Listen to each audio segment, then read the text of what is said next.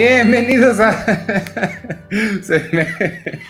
Perdónenme, amigos, es un día inusual y están pasando cosas inusuales y se me fue la onda con lo que tenía que decir. Bienvenidos al podcast Crossover. Cine Premier y Cine Manet es nuestro episodio número 333. Yo soy Iván Morales y, y no sé qué número de Cinemanet será, Charlie. Estamos en el episodio número 1233 de Cinemanet, así que bienvenidos también a este episodio. Muchas gracias a todo el equipo de Cine Premier, gracias Penny, gracias Ivanovich de nuestra parte, mi querida Rosalina Piñera, arroba Ros Pinera, estamos aquí para representar, para unirnos, para compartir un par de títulos que queremos mencionar y alguno que otro detallito por allí. Sí, la verdad. Qué bueno que no es competencia. Qué lindo y qué, qué, agradable sorpresa que podamos coincidir justamente aquí con Cine Premier. Y bueno, somos de, nosotros somos de la vieja guardia, y sí, por el número de, de emisiones, pero creo sí. que nos une justamente pues el gusto pues por el cine y por platicar y dar estas este, experiencias personales en la butaca, desde la butaca, ¿no? Totalmente. Penny, te toca, Penny, te toca. Penny. sí, dije, es ahora donde debo entrar. no, pues este, estoy muy contenta de estar aquí con mis amigos de Cinemanet que queremos profundamente y nada me gusta más que compartir y hablar con ellos de películas y chismear. Ahora sí que como decía Rosalina. Excelente. Ivanovich, ¿con qué empezamos? Oriéntanos, tú guíanos, como siempre lo hacemos en el podcast de Cine Premier, semana con semana. Pues te, tenemos un... Eh, tenemos algunas cosas muy interesantes de qué platicar. Siempre me gusta comenzar preguntándoles cómo estuvo sus semanas. También se relajaron, hicieron cosas, están tranquilos. Ya se acabó la pandemia en su pequeño lugar de la ciudad o tan igual que todos los demás. No, Estamos pues, igual que eso del mundo. No se ha sí. acabado nada. No, no, no se vayan con esa finta nadie, por favor. Ivanovich lo dijo, por supuesto que de super broma.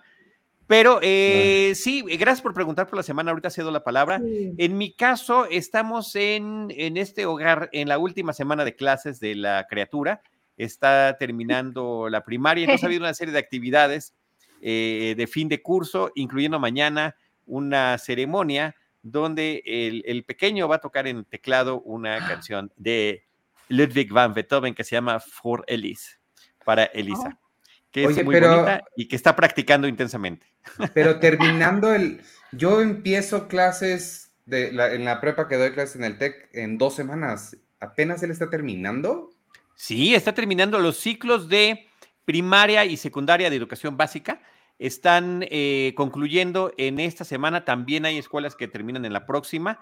Prácticamente el mes de agosto será el que tengan de vacaciones y su regreso a clases está marcado por el calendario escolar de la SEP que hace muy poco tiempo, diría yo, hace, digo, máximo mes y medio, a lo mejor hasta menos, avisaron cuándo empezarían las clases, que sería el lunes 29 de agosto. Entonces, wow. eh, sí, están con, eh, con un periodo escolar inusual. Yo me acuerdo en mis tiempos, hablando de vueltas al sol que decía hace ratito Rosalina, eh, las vacaciones de verano eran como de dos meses. Aquí con todos los ajustes que se están haciendo, pues es más o menos un mes o un poquito más en algunos casos como el de él, que van a tener de periodo veraniego. Wow, no, pues sí, es, sí, está, sí está intenso. Muy. Sí. Información curiosa y datos interesantes para el público de Cine Premier y de Cinemanet. Penny, ¿cómo estuvo tu semana? Cuéntanos. Estuvo muy bien, muchas gracias Charlie, ahí con la chamba, eh, pero ah, un poco como temerosa por los contagios de COVID, la verdad. Sí, están, sí. están un tanto cuanto disparados. Eh, están, la... están, fuertes, sí. Sí, están fuertes. Este caso tras caso nos enteramos todos los días. Eh, gente muy cercana, es, se habla de que esta es la temporada de los invictos. Aquellos que por alguna razón no les había tocado, les está tocando, les está llegando, claro, con Exacto. una diferencia brutal eh, muy fuerte, eh, muy afortunada con el tema de la vacunación a nivel global y, eh, y afortunadamente pues ya son síntomas eh, de leves, sí incómodos, sí incómodos, hay que evitarlos si se puede, por supuesto, pero pues no con los riesgos que, que sucedieron al inicio de esto, ¿no? Hace un par de años. Claro. Y, y, pero sí les voy a contar una cosa de mi semana que creo que Iván tampoco sabe. Eh, Venga. ¿Me escucho Venga. como con eco? No, dinos, dinos, porque es más importante ah, lo que nos vas a decir que el eco. Eh, eh, es que me escucho por ahí, ¿no? Bueno, no importa. Eh, no, la verdad he estado practicando eh, movimientos de Elvis. es que, ¿saben qué? La película, fui a ver la película y me gustó más de lo que pensé. Y me di cuenta que me gustó más de lo que pensé porque he llegado a practicar, o sea, yo siempre he sido de ver películas de baile o donde hay movimiento y practicar los pasos, honestamente. Igual estoy revelando aquí una faceta de mi personalidad desconocida, pero, pero sí, sí, sí practico. Entonces, he estado toda la semana tratando de practicar un pasito que le vi y creo que eso es indicativo de que sí me gustó más de lo que pensé y yo pensé que no iba a gustar tanto. Ok, es una buena revelación, es una revelación interesante. Es una confesión que les hago. No, está padre. A mí sí me gustó. A mí me gustó em, mm, también más de lo que pensé, pero tenía la ilusión de que sí me fuera a gustar por ciertas películas previas de Baz Luhrmann.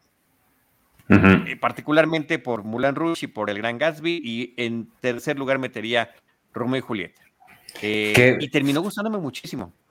Que por cierto me dijiste, me pediste que viera Australia, no sé si tú la viste, yo no la vi, no estuve ni cerca de Ivanovich, hicimos un pacto, un pacto de caballeros. Nadie vio Australia. Y por supuesto, y por supuesto que yo tampoco la vi. la semana no me dio, no me dio.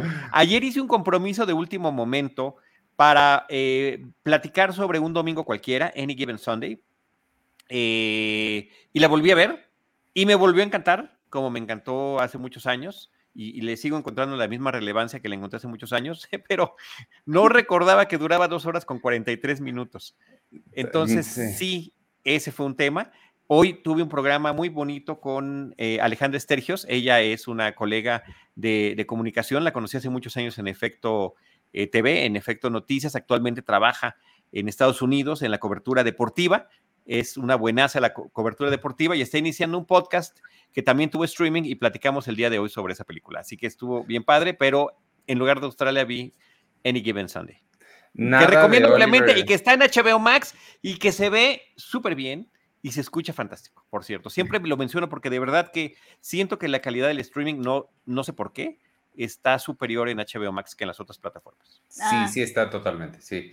Pues yo me sumo a, lo que, a lo que dice Penny. Yo creo que la película de Elvis también superó, voy a, parafrasear a un amigo mío que siempre dice, superó mis expectativas en, en todos sentidos. Y creo que uno agradece que no sea una película que se apegue tan fielmente con un tono solemne justamente, pues a contar la historia de una leyenda, porque finalmente es eso. Y creo que hay varios puntos como muy a favor para resaltar.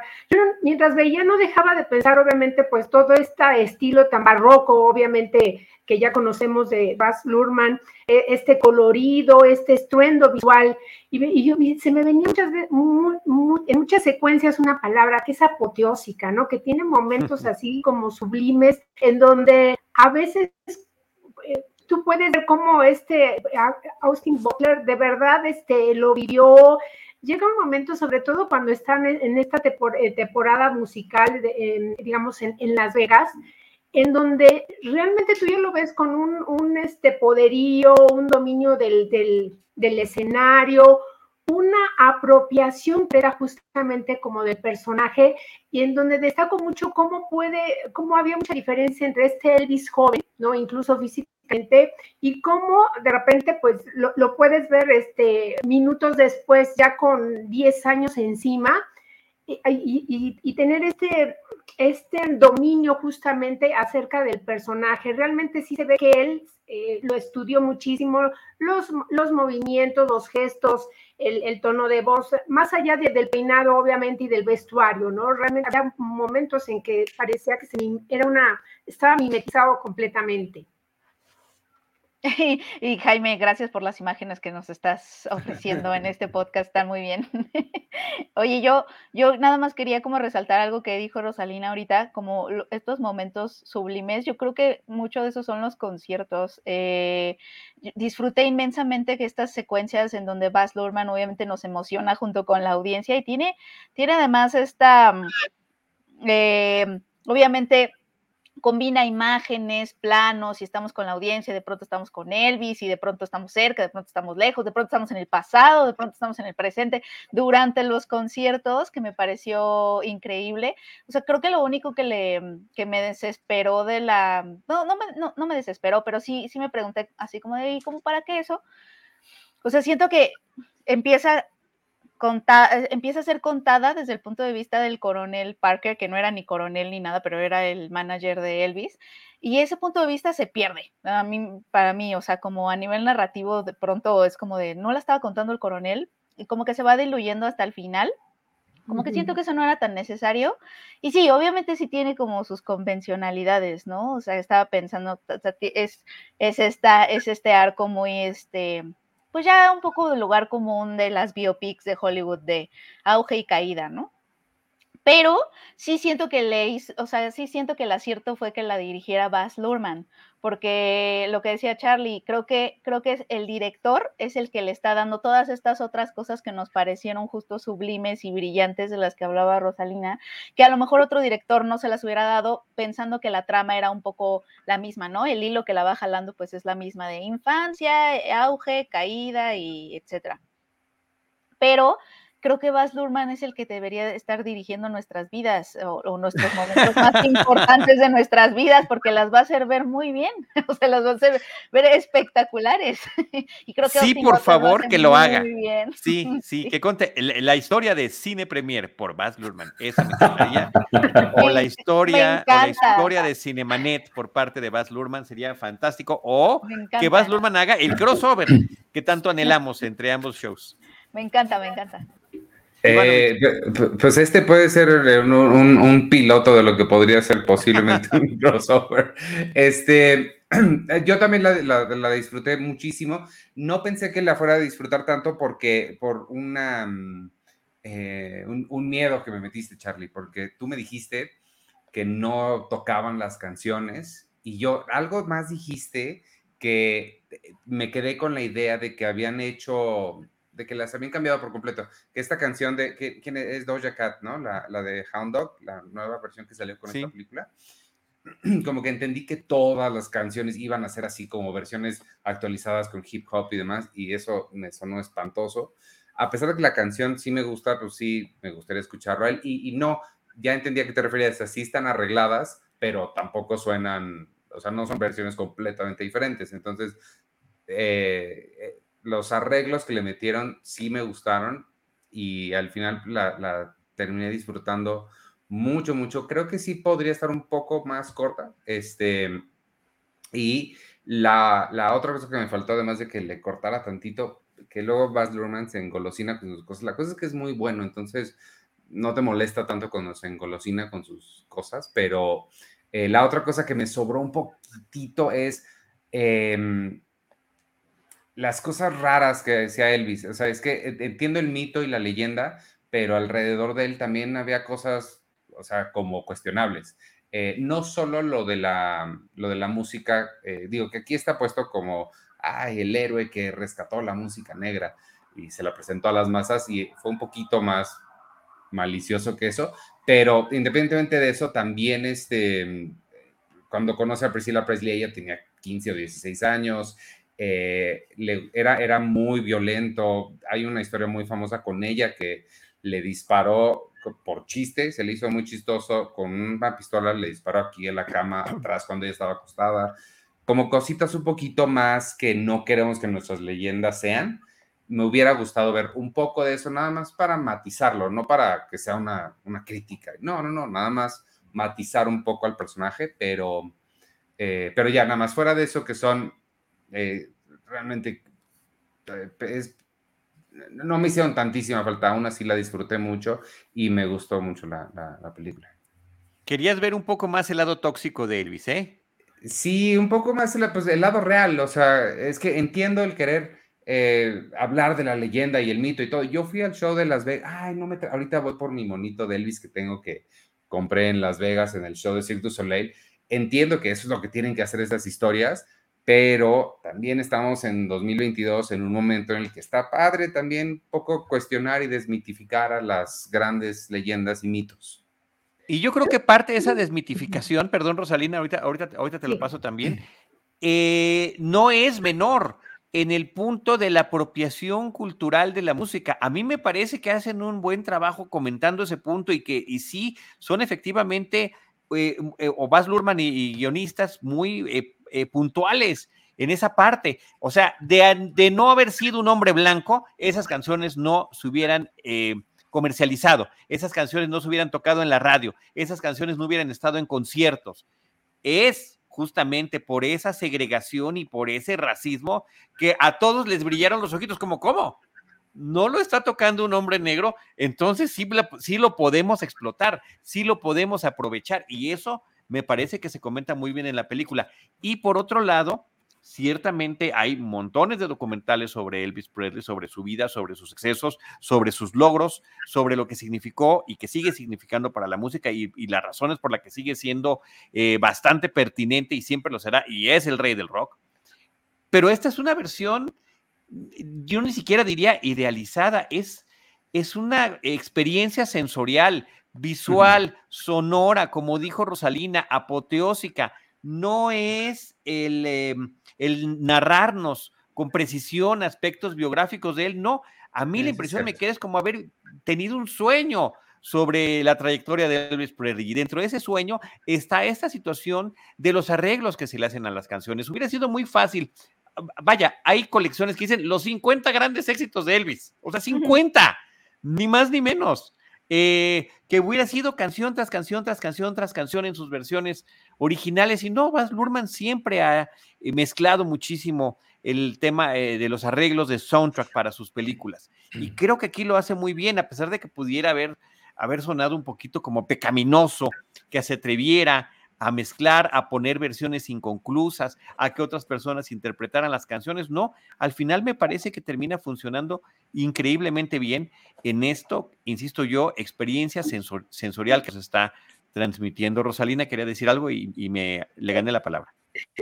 No, en realidad este, eh, haciendo el eslabón justamente de todos los comentarios que han hecho, em, quería dar mi opinión, por ejemplo, en el, en el aspecto que dices, en la, parte musical, ¿no? A este exceso, digamos, visual o esta fiesta colorida, la polivisión, estas escenas simultáneas, esta explosión de color, esta edición vertiginosa, esta sucesión de imágenes, hay contenida muchísima información al mismo tiempo. Eh, y obviamente lo que hace también Lurman es que va integrando fragmentos de, de, la, de la, música para darnos también eh, una simbología y otra narrativa, otra explicación de otra historia que se está contando a la par de lo que estamos viendo durante el concierto. Eh, de repente también pensé por un momento, eh, se me vino a la mente este de, todo al mismo tiempo en todas partes, el título de esta película, porque esto es justamente Elvis, ¿no?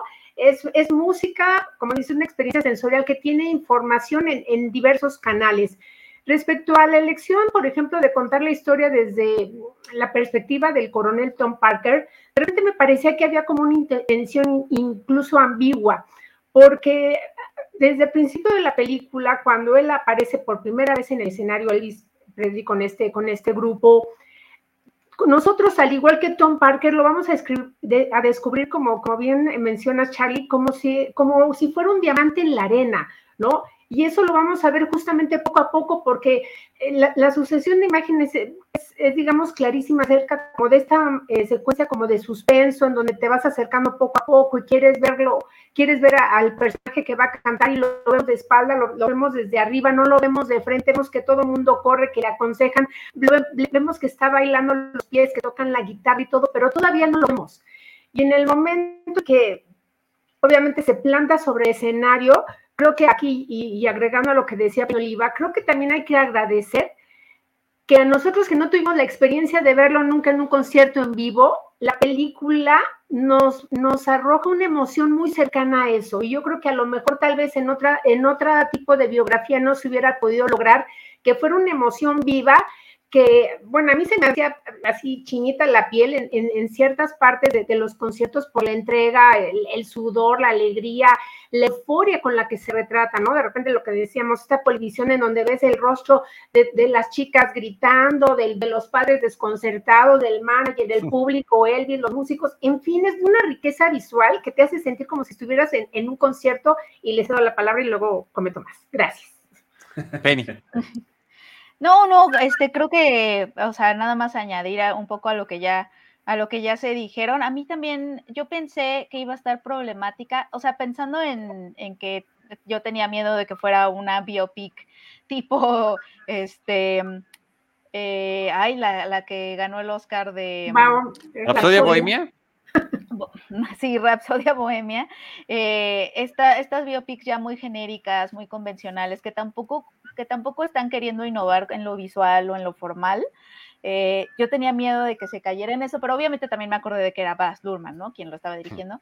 Eh, pensé que podía estar más problemática esta onda como de no entrar a los claroscuros de Elvis, ¿no? Y es que también Elvis es un, es un símbolo tan grande que, que, que mm, significa tantas cosas, ¿no? Es una ficción con patitas también, o sea, como que no vamos a poder saber es una gran pregunta abierta, siento Elvis. ¿Quién era Elvis? ¿Qué era Elvis?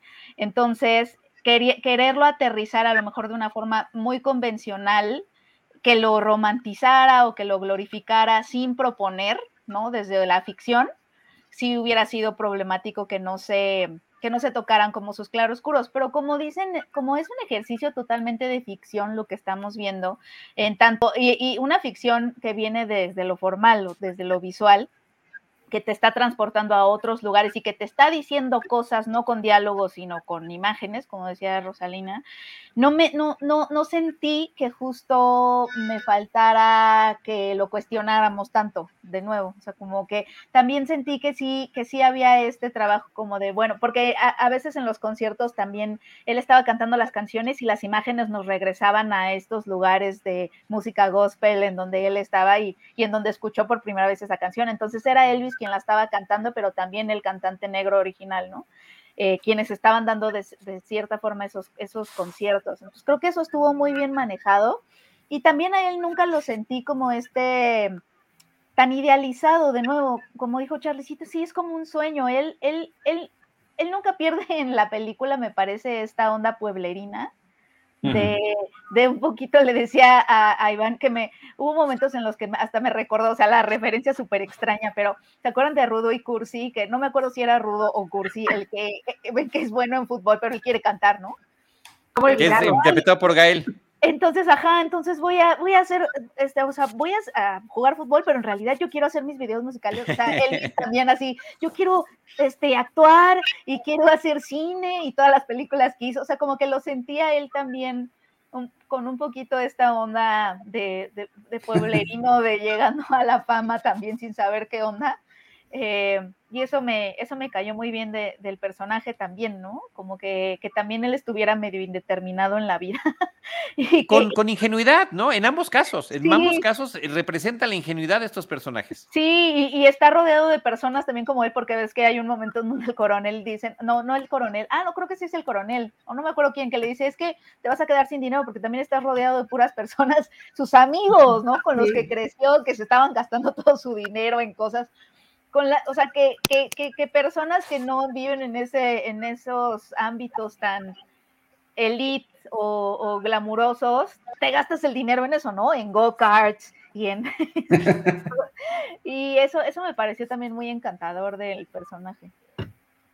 Oye, ahorita nada más quiero presumir mi de este, nada más rápido. Ah, ya, buenísimo. Y además es para ponerlo en el, en, en el, ah, del, coche. del, y del comeback. Y tiene su atuendo del, ajá, del concierto del comeback. ok. Y, el show que, dices que viste en, algún momento en Las Vegas es Viva Elvis, si no me equivoco, el de, el de Cirque du Soleil. Sí. Sí, muy divertido. Ya me, también me tuve la oportunidad de verlo en su momento hace muchos años. Y, y, justamente una de las partes que uno de los números tenía que ver con el gusto de Elvis por las historietas de superhéroes. Ah, sí. Y justamente los acróbatas hacían cuestiones que parecían que rebasaban lo que cualquier humano podría hacer, ¿no? Y que lo estás viendo en vivo, lo cual por supuesto que es padrísimo, ¿no? Y es algo aquí, una de las cuestiones temáticas que maneja la película. Oye, Penny, regresando a lo que mencionabas, es eh, del coronel, del que no es coronel, ni es Tom, ni es Parker, pero que es el manager, si fue el manager de Elvis, y que es el que nos narra la película interpretado por Tom Hanks, que me parece que lo hace fantástico, independientemente de los temas de, eh, de, maquillaje, para que se pareciera, hace rato nos puso, para quienes nos ven en video, Jaime Rosales, una comparación entre Tom Hanks maquillado como el coronel Tom Parker y al verdadero coronel Tom Parker, ahí está la imagen por si la quieren ver. Em, sí, creo que efectivamente empieza con esa parte que me gusta cómo lo hace, como dice yo, les voy a contar desde mi punto de vista cómo estuvo la cosa, porque yo sí yo sí fue el que fue el que lo lancé a la fama y pues vimos que no tanto, ¿no? Aunque lo estuviera contando él. Y, eso va y viene ocasionalmente conforme le va conviniendo, ¿no? De repente se sigue por la propia historia eh, Lurman y de repente se acuerda, ay, sí es cierto, le estaba contando el coronel, vamos a regresarnos con él. Y finalmente sí termina con él en, esa, en esa parte. O sea, em, un coronel viejo, un coronel enfermo, un coronel que todavía está viviendo en Las Vegas y que a mí me parece, ya interpretado por eh, Tom Hanks, increíblemente expresivo con los ojos, que me parece que es la parte que mejor le funciona y que lo hace de una manera fantástica. Y ahí tendría que, venir la anécdota que es propia, hace rato hablábamos pues, de esta pandemia que no termina, que justamente esta película empezó a filmarse mientras iniciaba la pandemia y Tom Hanks, Tom Hanks y su esposa Rita Wilson fueron de las primeras personas, celebridades, gente muy conocida, posiblemente además del cine también los primeros, que fueron contagiados mientras estaban filmando la película y toda la producción se detuvo a principios del 2020 y continuó ya hacia finales de ese mismo año. Entonces, eh, durante todo ese tiempo, Austin Butler seguía clavando con, clavado con el personaje y seguía practicando los pasos de baile y seguía practicando la voz y seguía practicando las gesticulaciones y estaba en verdad, o sea, terminó comprometiéndose con el rol desde la preproducción, el inicio de la filmación, los meses de, pausa y lo, que, y lo que siguió después, a tal grado que sí tuvo un desgaste tremendo. Eh, pero que se nota en la pantalla, increíblemente. A mí de verdad que me, me fascinó la forma en la que, en la que lo interpretó. Sí, y bueno, de, Tom Hanks, eh, pues yo creo que uno agradece que de repente acepte, digamos, hacer este, estos papeles donde no es el hombre perfecto, el hombre bueno, ¿no? Que es el, gran ciudadano, este noble de, digamos, de, siempre de todas las películas. Y, y sí me parece que, lo hace estupendamente y sobre todo eh, que la película también, bueno, resalta, bueno, hay una parte donde este, el personaje culpa al público, ¿no? Justamente de, la, de la historia y de la cadencia de Elvis Presley, eh, pero porque él eh, establece justamente lo rabioso que puede ser o lo difícil que es el mundo del espectáculo, ¿no? Y que lo plantea desde el inicio cuando ah, mm, dice que él está buscando un producto de feria, ¿no? Y que finalmente lo ha encontrado, un, producto que, pueda fascinar, eh, que despierte este, obviamente el interés del público y que se convierta pues en el fenómeno en, que, bueno, en que llegó a ser este Elvis Presley. También me gusta que la película resalta em, dos puntos. Uno, que es realmente el don, el don natural de Elvis por la música, eh, por, el, por reconocer el ritmo, por el baile, y que, llega a ser como una experiencia de autodescubrimiento primero, justamente cuando él llega a esta, al, gospel, ¿no? A, la iglesia en una ceremonia y de repente lo ves verdaderamente como posesionado en una especie de trance, ¿no? Justamente conquistado por, este, por estos ritmos y que después va a ser el descubrimiento eh, posterior. Y también que la película hace un reconocimiento justamente a las raíces musicales de, este, de esta leyenda, este, donde puedes ver otras figuras ¿no? este, enormes, eh, B.B. King, este, Little Richard, eh, la Sister eh, Rosetta Tart, ¿no? Y que en algunas veces ¿no? Lo, acusaron justamente eh, de apropiarse ¿no? de, la, de, la, cultura, de la música afroamericana, aunque también podrías decir que en realidad fue, eh, hacía lo, lo, que hacía Elvis, era un tributo constante justamente a, este, a la música y a esta cultura. La parte, o sea, sí, yo, yo estoy, eh, sí puedo estar de acuerdo, puedo entender ese punto de vista, pero lo que, a, lo que yo me refería específicamente con eso es que tenía prácticas súper feas, como quitarle, o más bien añadir su crédito a canciones en las que él no tuvo nada que ver. Y hasta el día de hoy, su, o sea, siguen recibiendo, los que tengan los, los derechos, siguen recibiendo regalías porque él decidió ponerle su nombre a una canción que no, en la cual no había hecho nada. Creo que esa es la parte problemática en cuanto a, en cuanto a la música, pero, pero nada, ese, es nada más quería apuntar eso. Pero en general sí me gustó mucho. Es que, el único que dije no, es una negativas, importante. pero no era mi intención. Sí, no, no, sí, sí, sí.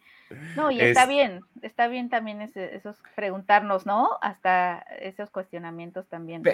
no, y, me, siento cómodo porque de la que, bueno, no sé si quiere alguien eh, terminar con algún último comentario de Elvis, porque a la que vamos a pasar ahorita, este, sé que hay una persona aquí que va a tener mucho que decir y tengo muchas ganas de, escuchar todo lo que va a decir.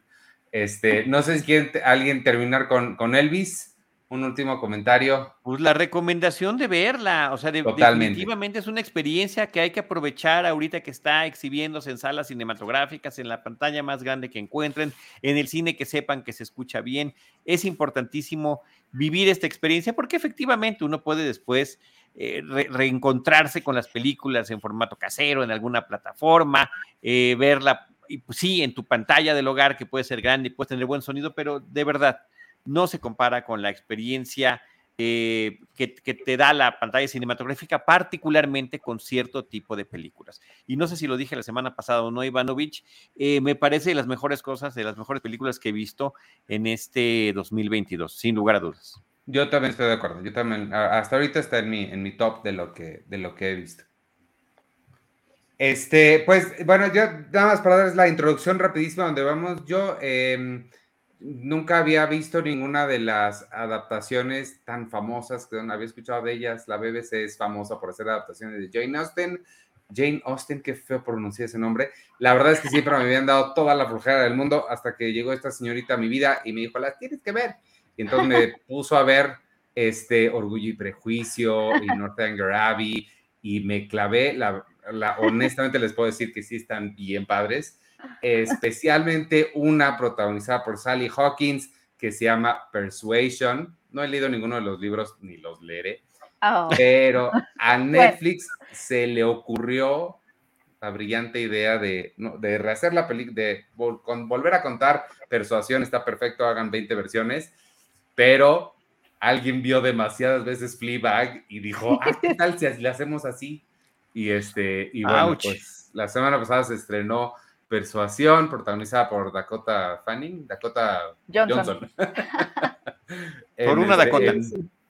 En, Netflix, y pues a, mí, a mí no me gustó, pero sí quiero, quiero escuchar las opiniones de ustedes y de la experta austenita que tenemos aquí. Penny. Pues vas, Penny, échale. es que no sé, este, sí, o sea, yo fui la persona lo confieso, que, que eh, introduje a Iván al Jane Austen Cinematic Universe. eh, que sí tiene multiversos, ¿eh? Tiene multiversos, o sea, con tantas versiones que, que hay de cada novela. Tiene muchísimas cosas muy padres y pues obviamente si algo demuestra tanta reinterpretación es que Jane Austen nos tiene que decir muchísimas cosas, ¿no? A la actualidad. O sea, una cosa, algo que tiene su literatura es que esos personajes, además de obviamente la finura con la que ella exploraba las costumbres de su tiempo y la naturaleza de, la, de, los personajes y la naturaleza humana y de las relaciones, ella identifica estas personalidades que, que hoy, o sea, tú lees eh, de Persuasión, ¿no? Por ejemplo, o Orgullo y Prejuicio, y has visto a esas personas ahorita, en el 2022 las conoces, ¿no? Te has topado con un señor Darcy, te has topado con un señor Collins, ¿no? En el absurdo absoluto, o sea, esas personas las conoces eh, y, por eso son tan actuales las historias, porque... Eh, son personajes que totalmente puedes ver caminando en las calles de México 2022, ¿no? Entonces, llega una adaptación de persuasión que siente la necesidad de modernizarla porque siente que quizá hay que actualizarle demasiado a Jane Austen, ¿no? Para que le hable a las audiencias hoy. Y entiendo esa, esa necesidad porque cuando estás eh, ficcionando y cuando estás adaptando, pues sí necesitas como plantear estos lazos con la contemporaneidad, ¿no? O sea, estábamos hablando de Elvis y creo que una de las cosas que hace la película es justamente eso, ¿no? Hablarle a una audiencia contemporánea y presentarle a un Elvis que se siente cercano a lo que nosotras, a lo que nosotros somos hoy. Eh, y justo siento que esa es la intención de esta adaptación, ¿no? Tenemos una historia de una protagonista que tiene, es más como para adentro que para afuera, esa es como la característica de Anne Elliot, que es la protagonista, eh, a diferencia de otras heroínas de Jane Austen como Emma, como Elizabeth Bennet, Anne Elliot es muy para adentro, eh, sus virtudes no es ser, no es decir cosas ingeniosas o irreverentes o, o guiñar el ojo, ¿no? A la cámara, ahí está, la, ahí está la, foto, ¿no? ¿no? No es ser esa persona torpe al hablar, todo lo contrario, eh, o que no tiene filtro, todo lo contrario, ella es muy para adentro y algo que, la, que, justo la, la diferencia de, de, el absurdo que muchas veces la rodea con su familia, con su familia política, etcétera, es que ella es muy templada, muy sensata, tiene como mucho sentido común. Y eso es eh, eh, provoca que uno sea menospreciada por su familia, ¿no? Porque obviamente ella no eh, es la callada, la que pues como que nadie da dos pesos por ella, tampoco la describen como alguien particularmente hermosa para los estándares de la época. pero entonces es esta persona que justo tiene estas virtudes que empiezan a brillar, ¿no? Que son la sensatez, el sentido común, la sensibilidad, que es considerada con las necesidades de los demás ¿Qué es lo que hacen que empiece a destacar y que este capitán, ¿no? Se enamore de ella. Eh, cuenta la historia, para quienes no sepan, cuenta una historia de esperar, o sea, del desamor y, cómo hay que esperar por el amor, básicamente. Se enamora cuando es muy joven de un, de un, este, bueno, de un soldado, un chavo, pero pues en esa época ese chavo pues no tiene linaje, ¿no? No es, no es como de la, de la, de dinastías estas de, apellido grandilocuente, y en esa época la forma en que podía subir, ¿no? Como en la escala de las clases sociales era mediante eh, lo militar, ¿no? La marina, todo esto te volvía soldado, luego capitán, luego almirante, y así es como podías hacerte una fortuna, de una fortuna que tu familia a lo mejor no tenía, pero la familia de esta chica que se llama Aneliot, pues no le, no le encanta, ¿no? Que, que ella esté como con este galán. Entonces, eh, ella no tiene a su madre, está la mejor amiga de su madre que es muy cercana a ella y se deja persuadir de dejarlo ir, o sea, de romperle el corazón a él. Eh, y, porque la persuadan de que no, estás muy joven, ¿cómo te vas a lanzar a los brazos de esta persona que ni siquiera tiene los medios, ni el nombre, ni el apellido, ni está a tu altura? Este, te, va, te va a salir todo mal, entonces mejor déjalo ir. Ella le rompe el corazón y ocho años después, que es cuando empezamos la historia y empezamos a seguir a la protagonista, ella está muy arrepentida de haber tomado esa decisión porque resulta que esta persona se fue pues ¿no? a la marina, escaló en rango y ahora tiene una fortuna y pues ella realmente no, no, no se ha enamorado de nadie como se enamoró de él y por azares del destino se vuelven a encontrar. Pero entonces eh, lo que hace esta nueva adaptación es cambiar por completo la personalidad de, la heroína, porque le parece también, así como a la familia de Ana, le parece poca cosa Ana porque sus cualidades no son este, grandilocuentes, ni extrovertidas, ni todo eso. A, a quien escribió esta adaptación también le pareció poca cosa a la personalidad de la Anne Elliot original y decidió convertirla en Fleabag, que obviamente Fleabag se ha convertido en el, en el referente absoluto ahorita de todas las series que quieren tener heroínas que le hablen a, la pues a la audiencia de hoy, ¿no? Creo que podemos caer en excesos, o sea, está padre tener esa referencia, hay que, o sea, yo por mí que todo sea Fleabag, ¿no? Fleabag es maravillosa, pero, pero creo que aquí justo pecan de, ay, yo creo que si le ponemos Fleabag y le cambiamos los diálogos y los modernizamos, vamos a ser más inteligentes que Jane Austen y ser más inteligente que Jane Austen está cañón, ¿no? O sea, nadie puede hacer eso. Entonces la convierten en este personaje irreverente, torpe al hablar, desconsiderado con los sentimientos de los demás, en, en aras de hacerlo actual. Y creo que es eso, creo que, creo que no es necesario cambiar, o sea, los personajes de Jane Austen ya son actuales, y, no es necesario cambiar tanto a Anne Elliot como para hacerla interesante. Creo que justamente menospreciaron a su protagonista y a, su, a la esencia de su protagonista. Entonces, hay escenas que de verdad me dio un coraje ver, que dije, ¿qué es esto? Esto no. O sea, que van en contra de toda la naturaleza de lo que, de lo que ella es, ¿no? es esta persona que es un poco para adentro, pero yo creo que sí nos podríamos identificar con, vivimos en un mundo de grandilocuencias ahorita, con redes sociales, TikTok, tantos absurdos que nos rodean, que a lo mejor un personaje como Anne Elliot lo necesitábamos. Y en aras como de empoderar a los personajes femeninos, eh, hacernos creer que solo eres empoderada cuando dices lo que piensas sin considerar a los demás, cuando eres torpe, irreverente, rebelde, eh, o sea, como que hay diferentes formas de ser mujeres actuales, ¿no? Y no, no necesitamos ser todas irreverentes y, y, decirlo lo, lo, que pensamos sin filtro, y, eh, o sea, como que esa idea de que para ser una mujer actual tienes que ser necesariamente así, no importa de qué, o sea, no importa la naturaleza de la historia, se me hace una necedad absoluta. Ya, perdón, es que es mi ranteo absoluto con esta película. Pues con eso concluimos el podcast de crossover. No, no es cierto. Ranté muchísimo. Yo quiero escuchar la opinión de Rosalina Piñera, que también eh, este, decidió ver la película. Y se ve que tiene varias cosas, yo la veía como tu mute, de... Tu mute, eh, Rosalina. Su mamá lo dice Penny, eh, por supuesto, bueno, los personajes de esta novelista británica, pues son estas heroínas inteligentes, mujeres reflexivas, fuertes emocionalmente, que están cuestionándose todo el tiempo la rigidez social, este, lo, lo lo ilógico, lo tonto, lo absurdo de las normas, ¿no? Y de, de muchos impedimentos para ser felices. Parece justamente como mencionaba yo al principio, que nacieron de repente en otra época y, tal vez por eso son tan vigentes ahora que estamos en todos estos movimientos, este, ¿no? De, de, de dar voz a, bueno, de escuchar a las mujeres, porque siempre hemos tenido esta voz, pero de hacernos presente, cuando en estas novelas han estado.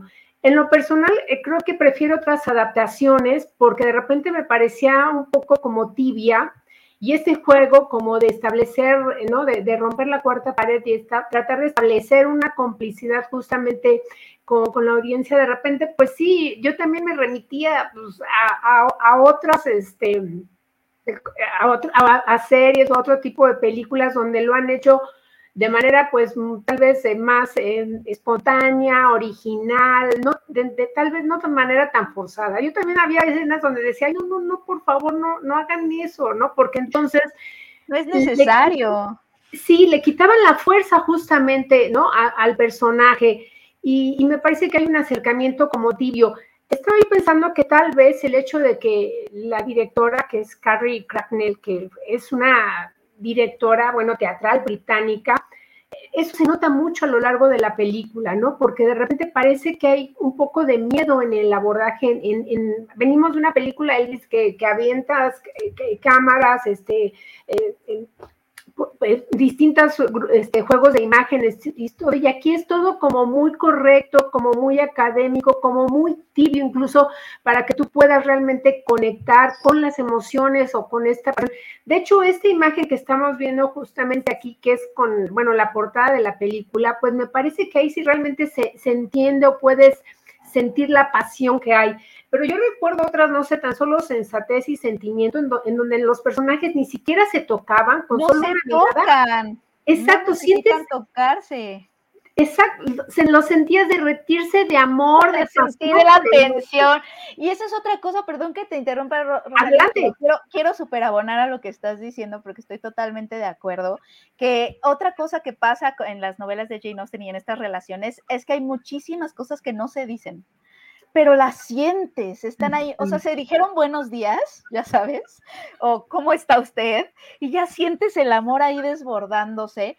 Y, y, eso está padre, todo está en lo que no se dice, en las atmósferas, en la tensión, en cómo construyen la escena, en que las miraditas, tantito se tocan cuando bailan, o sea, que visualmente también hay adaptaciones que lo han logrado, como bien mencionas, y, y, justo esta adaptación le quita fuerza porque todo lo quiere decir. Ves que hay una escena en donde tal cual te quiere, ponen a los dos, que no existe en el libro, pero ponen a los dos a explicarse sus emociones. Es que tú sientes, yo te hice, estás enojado conmigo, o sea, y es como, ¿qué? ¿Cómo se atreven? O sea, estas cosas justamente en Jane Austen son las que no se dicen, están como entre líneas, están por abajito del agua, pero se sienten la tensión, ¿no? Y esta película te quiere explicar todo porque no confía en que lo vayas a entender, no sé.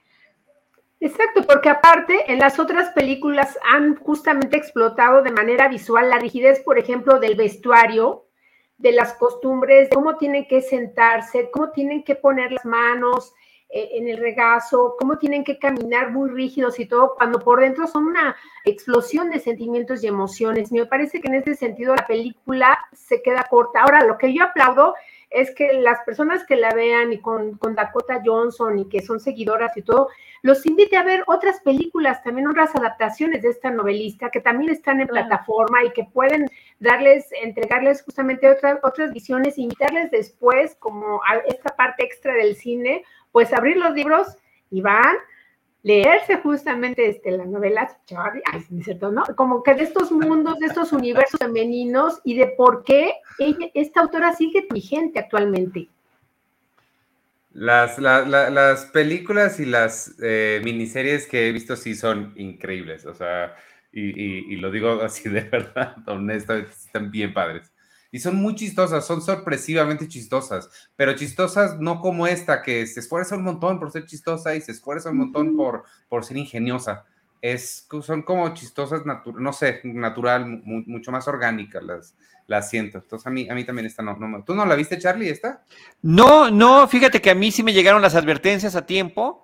Eh, gracias a todos aquellos que me hicieron el favor de advertir el, el eh, pues la sin razón de la existencia de esta nueva versión de una adaptación de persuasión de Jane Austen. Entonces, creo que sí, esa parte me parece que, afortunadamente me llegó a tiempo, pero no me imaginé qué tanto. Eh, con eso quiero decir que al parecer Orgullo, Prejuicio y Zombies es menos mala que esta nueva adaptación de persuasión. Totalmente, totalmente. No hay duda. Ok. Amigas y amigos, si quieren ver una adaptación extraña, Orgullo, Prejuicio y Zombies es para ustedes. Pero em, ahora, en general, en general, no creo que esté mal tratar de actualizar algunas obras. no, no, em, no, claro que no. No, no, no, solo cuando sea necesario.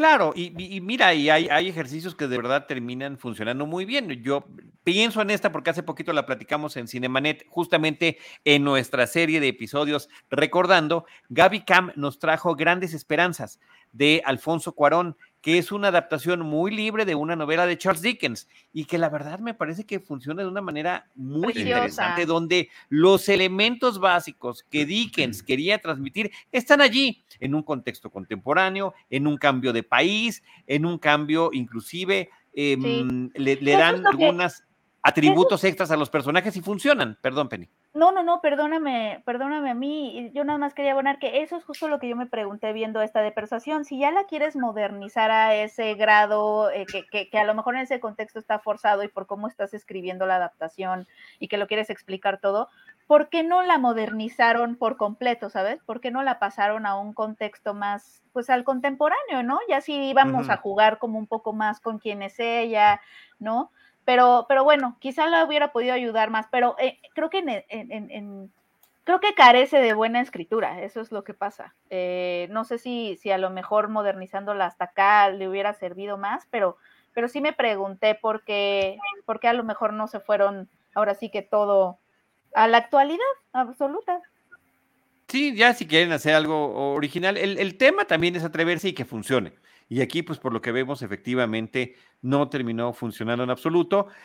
Siempre nos quedará la tranquilidad de que ahí están las novelas originales, sin que nadie las haya tocado. Ahí se pueden consultar, se pueden leer y se pueden eh, conocer todas estas cuestiones que, como dice Penny, están sugeridas, no necesariamente están descritas eh, o verbalizadas por los personajes. Y una serie de adaptaciones, pues que en diferente grado han, han funcionado. Entonces, eh, pues bueno, gracias por esta perspectiva de la persuasión contemporánea que está en Netflix, pero al parecer hay todavía otra versión de este 2022 de persuasión. Eh, tampoco Ah, la caray. conozco, pero bueno, habrá que, habrá que checar después eh, en dónde sale. Oigan, em, yo no sé si quieran decir algo más sobre esto. Pues nada más No. que me también a lo que opinaba Iván, ¿no? De, que de repente eh, a, este, a esta ironía, ¿no? Que caracteriza a- tal vez a los personajes y a las obras, quisieron hacerla como, como de un humor tal vez muy usado, muy llano, que de repente me parece como que no ayuda, no ayuda justamente No, ¿no? a, a la película en nada. sí, totalmente de acuerdo. Ojalá que los hayamos persuadido a no verla. No, o persuadido, como dice Rosalina, a, a leer o los libros o aventarse a ver todas este, este Jane Austen Cinematic Universe que es vastísimo. Sí, la- Sí, absolutamente, absolutamente. Y salen Eh, todos tus actores favoritos británicos de la historia. En, en alguna vas a encontrar a uno de tus favoritos. Claro. Sí, claro, claro, si eres claro. británico y no has hecho un actor británico y no has hecho una de Jane Austen, ¿eres británico?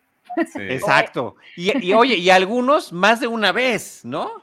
Creo que hay actores Sí. que como que por ahí han repetido y que son, digo, me imagino el reparto de las películas estas de, ay, eh, ¿cómo se llama esta chica insegura? Eh, eh, ay, Dios mío, se me fue el nombre. Bueno, donde sale Hugh Grant y el otro, este, ah, sí, sí, sí.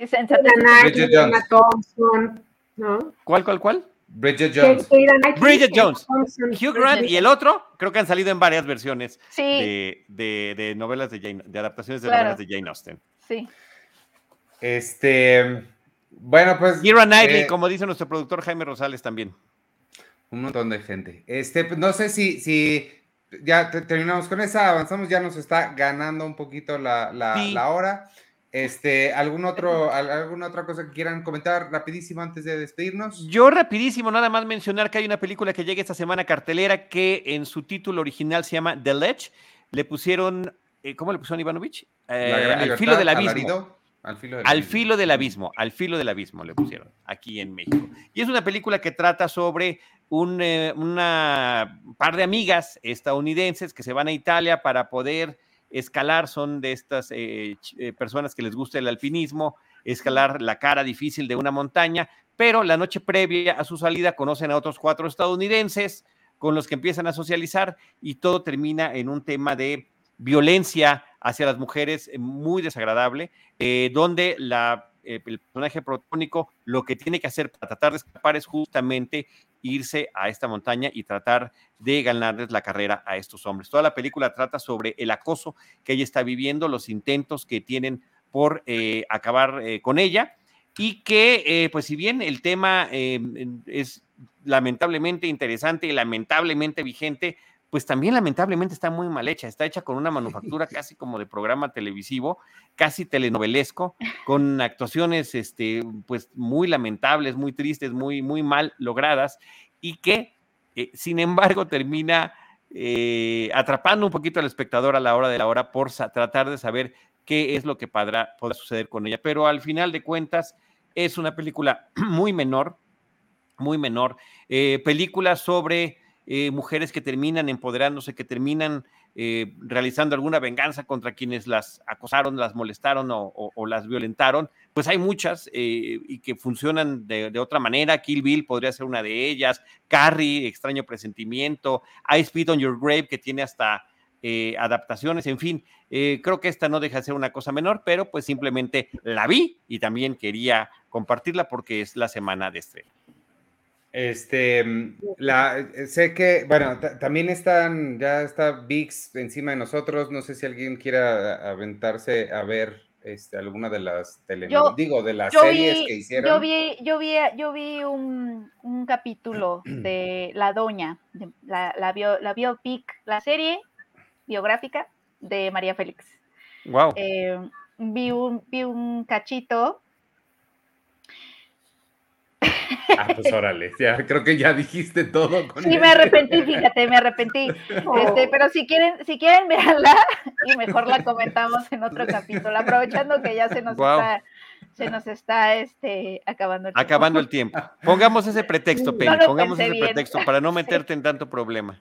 Este, amigos, pues antes de, antes de despedirnos, les anuncié en el Twitter y tenemos regalos para, no para todos, pero para quien gane, así funcionan los regalos.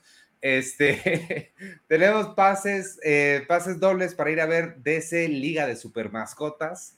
Eh, la función es en Oasis, Coyoacán, el 24 de julio. No les voy a decir la hora, pero para que sepan que si están libres para ir en ese momento, lo único que tienen que hacer es eh, mandar el nombre de la persona, personas que dirijan esta película ese Liga de Supermascotas, el director o directora o directores, a trivias.cinepremier.com.mx. Las primeras personas que se lo lleven, digo que lo manden y lo digan correctamente, se los llevan. Por supuesto, tenemos ahí eh, algunos seleccionados para nuestra comunidad de Patreon. Entonces, si se van al Discord y contestan ahí, este, pues tienen obviamente muchas más posibilidades de ganar. Y además tenemos unos morralitos, unas mochilas que nos mandaron de Elvis. Y este, ay, el, paquete trae una playera y un, y un morralito que están muy bonitos de Elvis también. Igual, escriban con, ¿qué les pido? Mándenos su momento favorito de la película y las primeras personas en llegar se lo llevan. Igual tenemos algunos seleccionados para nuestra comunidad de Discord, entonces por allá también los patrons pueden participar.